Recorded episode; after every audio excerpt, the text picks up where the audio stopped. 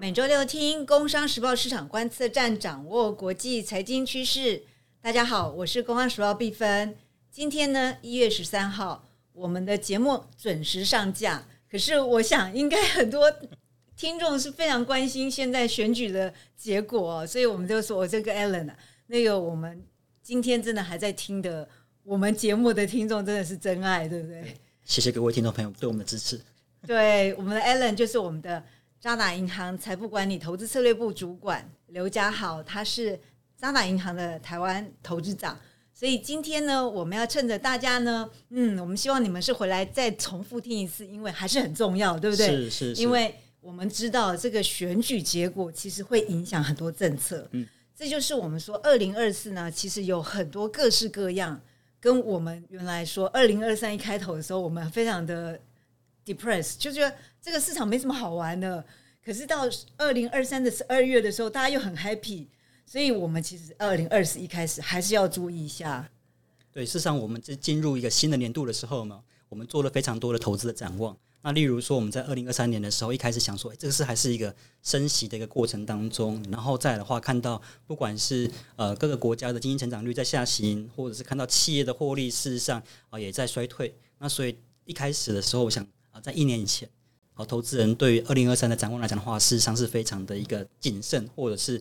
或者是可以说有些悲观。可是我们发现说，哎，我们回过头来看的话，市场的确发生了我们叫做黑天鹅事件。那但是不是所有的黑天鹅都是所有的坏事情哦？在二零二三年的时候，那包括第一个在 AI 的需求或是应用来讲的话，突然间爆发。带来的市场比较正面的一个呃，对于前景的期待，对于科技前景的期待。那再来的话，就是在三月份的时候，那原先本来是大家很担心的，会不会是另外一次金融海啸？美国中小型的一个银行，不管是呃这个倒闭，或者是被收购，那很有可能引发另一波这个金融的一个危机。可是大家却肯看看到说，呃，这个消息很快的就被消化掉，很快被消化掉。那这个整个市场的一个氛围。来，在这个联准会啊紧急的一个出手的一个状况之下的话，哎，经济好像也没有受到太大的干扰，也没有发生股牌效应，那反而是逐渐的让市场这个信心稳定下来。哦，这个也会，这个也让整个一个后续的投资情绪来讲的话，呃，逐渐的回稳。那所以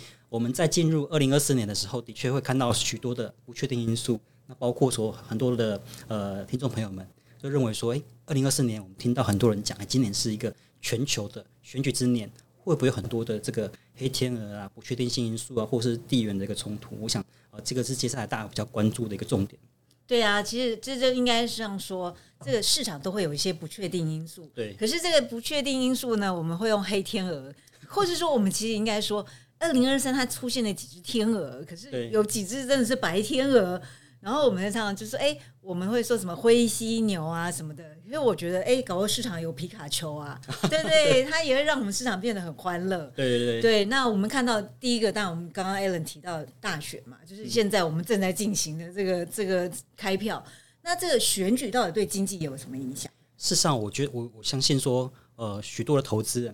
对于这种呃所谓的这个地缘的政治啊，或者是这种大选。产生的不确定因素，大家可能会比较谨慎一点。那当然，我们在做投资的时候，那我们会倾向一个面向，就是我们虽然可以避开风险，但事实上有时候我们会错过机会，我们会错过机会。所以，对于这个呃，在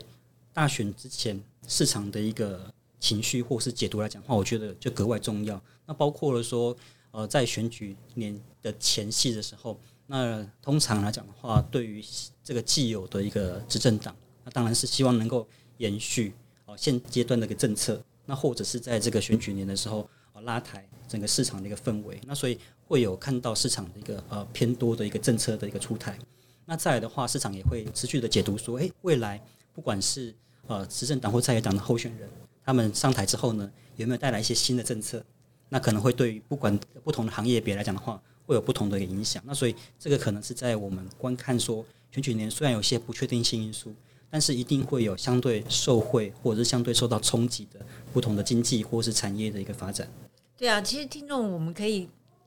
帮大家整理一下，今年二零二四这个很奇怪，刚好真的是遇上全世界全世界大概有四十几个国家在大选，跟我们一起脚步。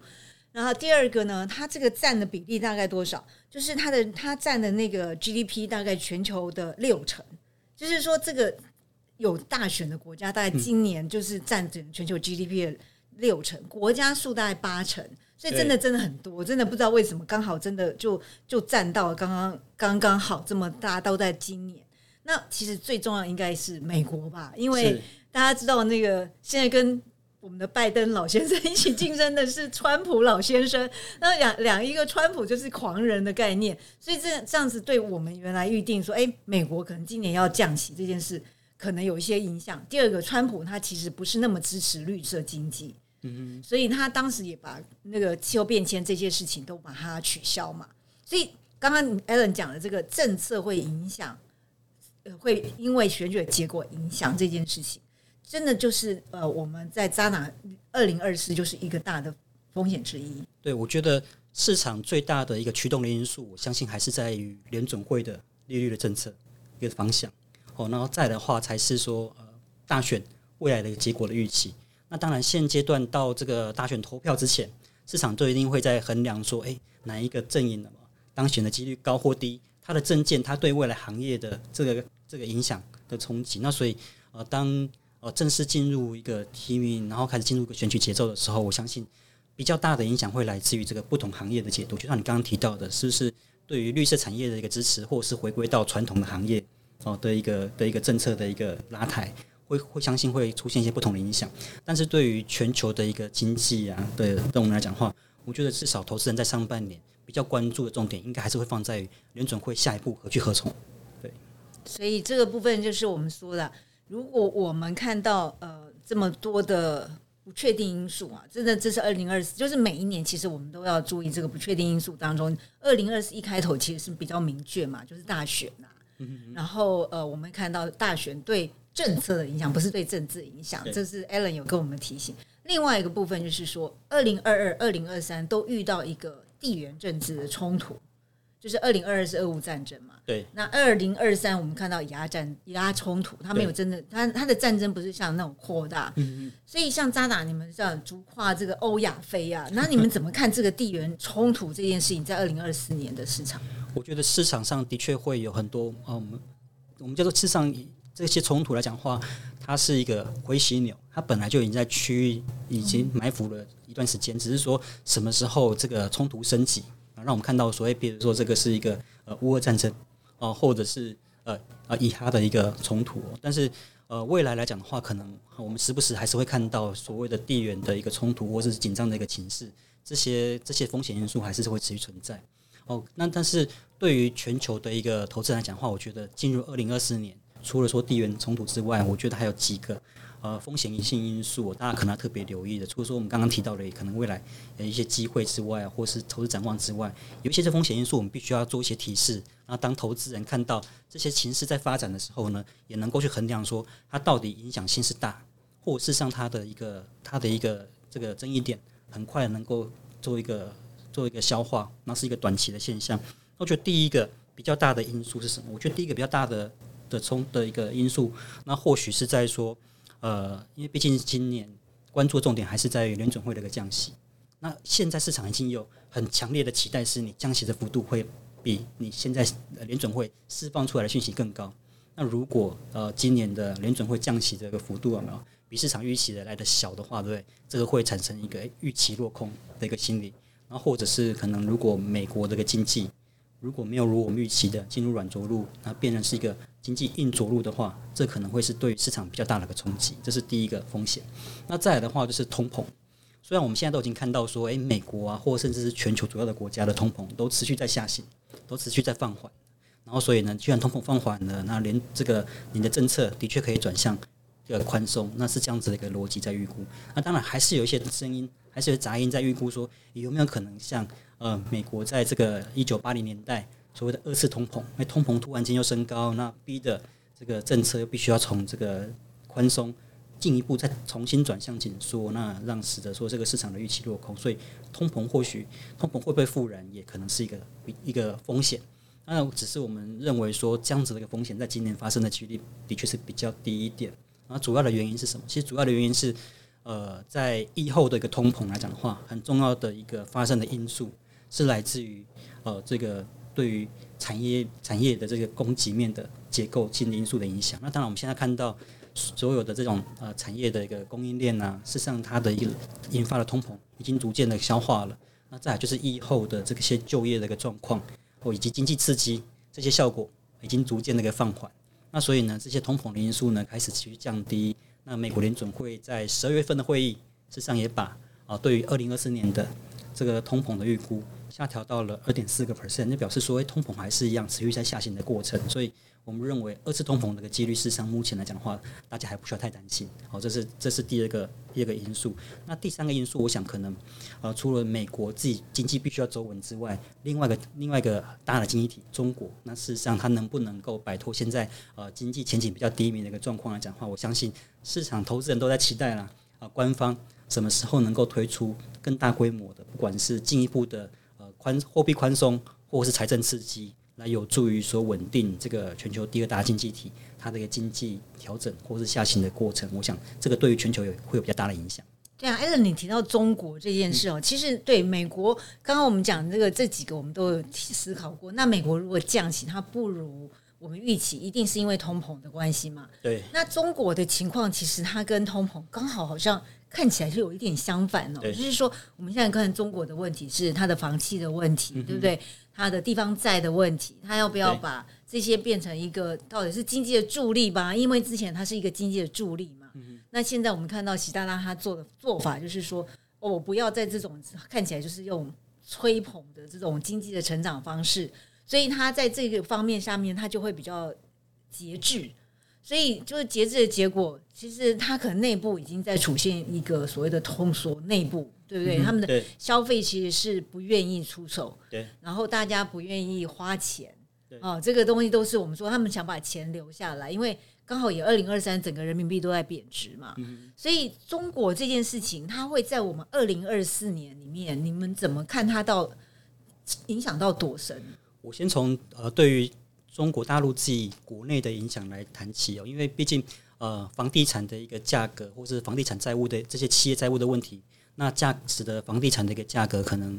已经打破了大家过去的想法，就是只会涨不会跌，嗯的这样的想法，那会影响什么？会影响的是财富的效果，就是一般民众，如果你持有房地产。如果你看到你的资产的价格一直在上涨的话，对不对？你会很放心的消费，很放心的借贷。可是，当你看到你手上的这一个还在贷款的资产价格居然下跌了之后呢，你就会投，你不管是在消费啊，或是投资，就会变得比较谨慎。那所以，对于自，对于中国境内的内需，一定会产生一定程度的干扰，这是呃财富效果的一个影响的因素。那对于国际的影响来讲的话，大家对于呃这个资金流向中国就会更加谨慎，担心说。会不会有哪一个呃房地产这个企业有没有？那又在在发生这些债务的问题？所以呃，国际资金的流向来讲的话，的确对于现阶段哦中国的一个经济体来讲话，是呈现一个比较观望或是比较谨慎的一个态度。那至于对全球的一个影响，像刚刚你提到，是全球都在处理通膨的问题。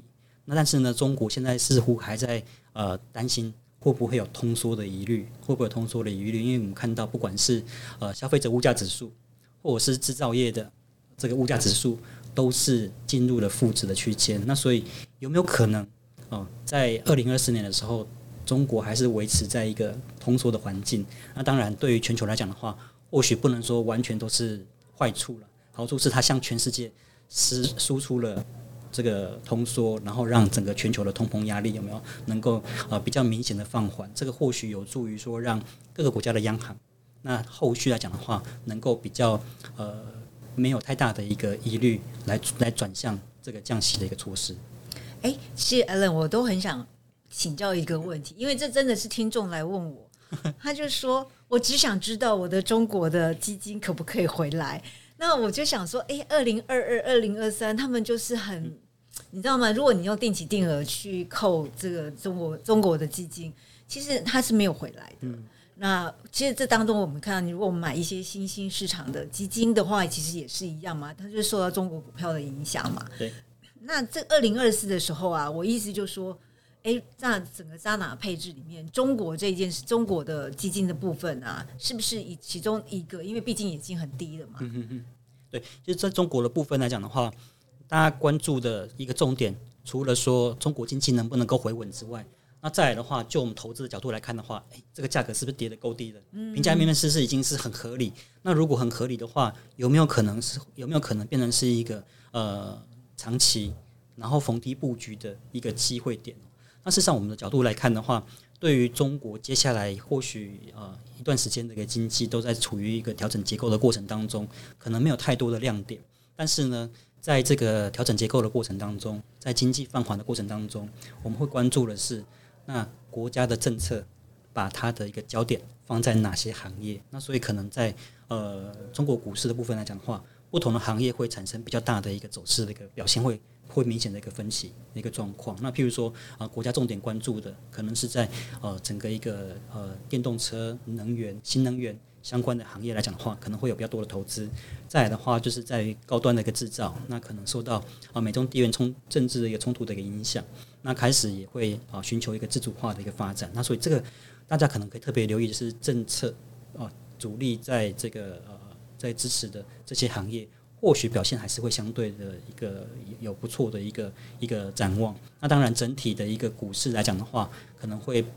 被压抑在这个，比如说资金没有流入啊，或者是大家对于经济成长的一个预期啊比较谨慎的一个状况来讲话，大盘或许没有表现，不一定有很好的表现的空间。但是呢，评价面来评价面而言来讲的话，可能已经来到了一个相对合理的一个区间，合理的区间。那只是大家还在静待，就是呃。虽然是价格很合理了，哦，价格或者或者很多的一个标的已经变得便宜了，可是呢，对于呃后续来讲的话，那你什么时候才有机会重新获得市场资金的一个青睐？那这个可能要等待说政策的一个发酵。对，好，所以那一样哦，就是你们在看二零二四的 Outlook 里面，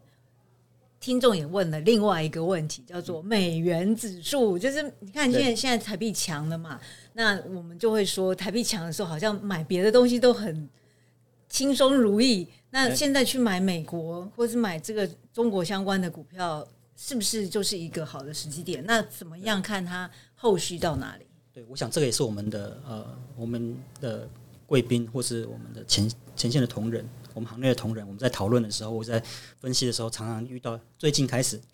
非常被问的问题，就是呃，当美元的资产，特别是美元在走强的时候，对，哎，觉得美元在走强。那对持有这个资产来讲的话，有不错的一个有不错的一个前景展望。那当美元在走弱的时候，那为什么还我们为什么我们还要把资金有没有关注在这些美元的资产？那呃，美元走弱会不会代表的是资金从美元资产开始流出？那事实上，我觉得可以从另外一个面向来观察，就是当美元走弱的时候呢，是不是代表美国以外的地区也开始浮现了投资的机会？然后，所以呢，当国际的个资金重新做个配置，那这个的确会产生说，哎，资金流向美元以外的市场，哦，这是第一个第一个面向。那所以，如果资金流向美国以外的市场来讲的话，也或许代表的是，哦，全球今年来讲的话，或许有还不错的一些机会，不是只有在美国，哦，不是只有在美股或是美债。那美股美债难道就没有完全没有任何的一个机会了吗？那我觉得，我想现在还有另外一个另外一个角度是，呃，在二零二三年。啊，当市场很谨慎的时候，对很多的市场的个资金，美元的资金全部都被锁进去的，不管是啊定期存款，或者是货币型基金。那光二零二三年一整年资金增货币型基金增加的幅度就一点三兆，现在它的一个总规模是六兆美元。所以，如果一旦这个经济大家担心这个情势稍微稳定下来的话，我想当这个锁在里面这些我们叫做这个些钱就会流出来，慢慢的流出来的话，或许。我们会看到的状况是，呃，美股美债不一定会看到修正资金流出，反而会看到从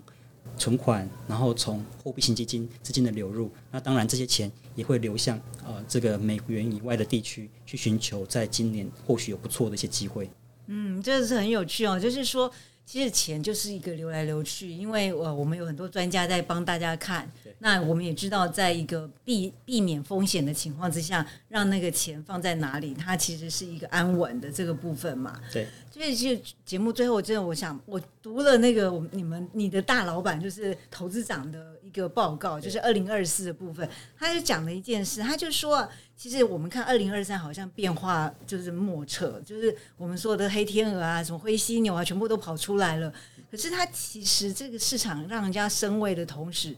整个二零二三的整年度，用嗯你们的 portfolio 去算出来，其实整个平衡资产配置还是上涨了百分之七。对，意思就是说，如果你自己这边乱冲，搞不清楚方向的时候，其实就是亏了嘛。可是如果你用一个专家来顾建议，然后一个安安稳稳的做法，其实，在市场再怎么震动，它还是会有一个至少应该有的标准的收益。那所以投资长就说了一句话，他就说啊，其实现在看起来好像二零二三的这个起伏都要结束，可是呢，我们还是有三个启示。第一个就是保持投资，对不对？Allen 最同意这件事，保持灵活。第三个要保持冷静，对不对？所以这三件事情，如果让我们在二零二四，我们持续的关注我们现在全球的经济的动向，然后我们理解我们到底怎么样去配置，然后跟专家多讨论，我相信应该是一个很好的一整年。对，事实上，如果大家担心啊、未来很多的不确定因素的话，这些风险事实上是可以透过呃投资组合来做规避的。那当然，你也不会因此而错失的一些机会。那这个就是为什么我们一直强调呃保持投资的重要性。好，谢谢 Allen，那我们要下次再见哦。OK，好，谢谢我们的听众，我们下周见。谢谢。